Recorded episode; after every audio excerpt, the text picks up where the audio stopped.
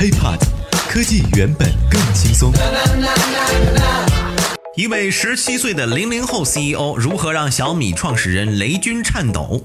九月三号下午，雷军发微博，自称作为老老老一辈企业家，我个人觉得压力山大。长江后浪推前浪，世界未来一定属于零零后，加油！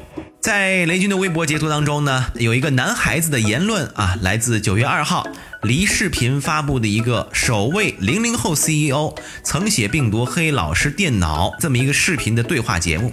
视频开场的独白就这么说：“我叫李新泽啊，今年十七岁，是洛阳重彩网络科技有限责任公司的 CEO。这个也是中国零零后第一个自主运营的公司。有同学叫我未来的马云，未来的比尔盖茨。做 CEO 呢，我这个年龄我觉得很正常啊。可能有一些三四十岁的老一辈企业家们，他们就没法了解互联网，因为已经老了。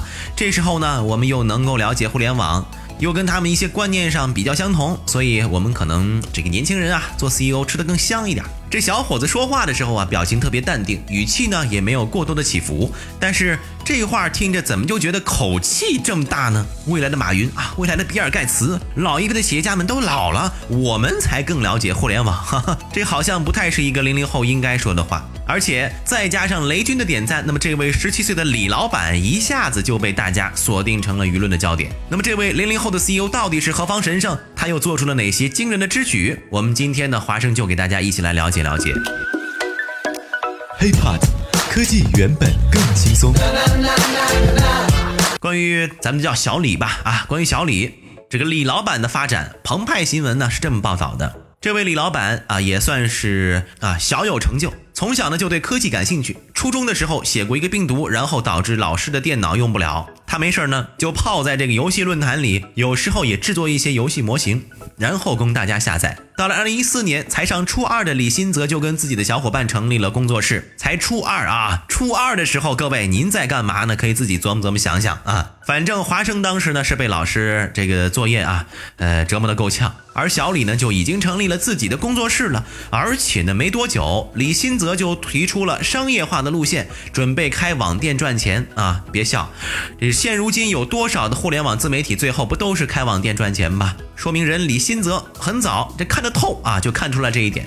但是后来呢，因为赚网店呢又需要认证很麻烦，干脆放弃。第二年呢，事情开始了变化。也就是说，在二零一五年，刚上初三的李新泽参加了 GMGC 的全球移动游戏大会。李新泽呢，以重才科技 CEO 的身份参加了报名。此行呢，又让他萌生了一个新的想法，那就是成立公司。因为到那儿啊，都是公司。毕竟呢，这是一个全球移动游戏大会，所以也算是开了眼了。而且呢，你一个小孩子又说自己是工作室，别人呢都爱搭不理。小李子呀，觉得自己受了委屈，这哪行啊，是吧？我必须得把事业做大，必须让你们看到我。他把这个想法告诉了父母，要干更大的事儿，光做一个工作室不行，工作室做到最后也就是个工作室，不能有更大的发展。这家长呢，一看孩子们志向如此远大，支持。然后，全球第一家青少年开发公司真的就诞生了。有人也问了，这个零零后 CEO 让雷军颤抖，这名头这么响亮，他们做的东西到底怎么样？光说不练呢是假把式啊，最后都得靠实力说话，是不是？于是乎呢，就有好事者搜索了一下重才科技开发的这个电脑桌面、APP、浏览器等产品。发现漏洞百出，认定啊，这只是一帮小孩子的游戏，比同龄人要强一点，这是肯定的。但是要说比起这个比尔盖茨，比比马云，确实还差点意思。人比尔盖茨啊，好歹也是这个哈佛大学的学生，毕竟也是全球头一个，还真不是你随随便便都能超越的。如果从产品业务的角度来衡量重才科技呀，还不算是一家成功的公司。从品牌公关的角度来看，李新泽这么小小的年纪能做到如此的境界，已经秒杀了不少公关公司。而他们以公司组织形式来做 PR 推进，抢占零零后第一公司的标签，一个词形容，那叫专业。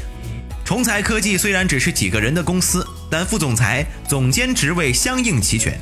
而且关于年轻人创业，虎嗅网还有一个小报道，听起来也很有意思。说这个无独有偶啊，差不多一个月前吧，一个正在读高中的男孩跑来告知记者如何做九五后、零零后选题报道，而他自我介绍的方式也十分自信，开场白就让这个记者的同事啊去百度搜他的名字，啊，因为自称九五后人工智能代言人，自认为小有名气，而且呢也认为媒体会追逐争相报道，然后名声大噪。但在询问他有何人工智能作品的时候呢，他表示只虚拟设计一套人工智能解决方案。然后又问及他的人工智能技术框架、底层逻辑时，对方呢仅用了一个基本的 C 语言来解释，对话也只能终于此了。目前网络上对于李新泽同学的讨论呢，大多都是分两种啊，一种是支持啊，年轻人就该这样；另一种呢，则是不太赞同，说年轻人还应该多学习，世界很大，暂时不要这么狂。而在华生看来，虽然啊我的年纪啊也不太大，但是呢我也好歹说说自己的态度吧。其实透过不少九五后、零零后创业的新闻，可以感受到，在他们身上我们看不到对技术、产品创新的痴迷和热情，而看到更多的是商业套路的成熟，远大于实际年龄、名利熏心、利欲盖过了求知欲。不可否认，马佳佳、王凯欣现象起到了一定的榜样作用，但是同时也给年轻人带来了浮躁。听妈妈的话，小小年纪好好学习，天天向上，这没错。最后呢，再用网友的一个话来结尾吧：未来的世界是你们的，但现在还是我们的。OK，以上呢就是本期 IT 大字报的全部内容了。如果想和华生取得更多的交流，可以添加我的个人微信，就在节目简介备注当中。也欢迎大家关注我们的喜马拉雅账号。我们下期再见，拜拜。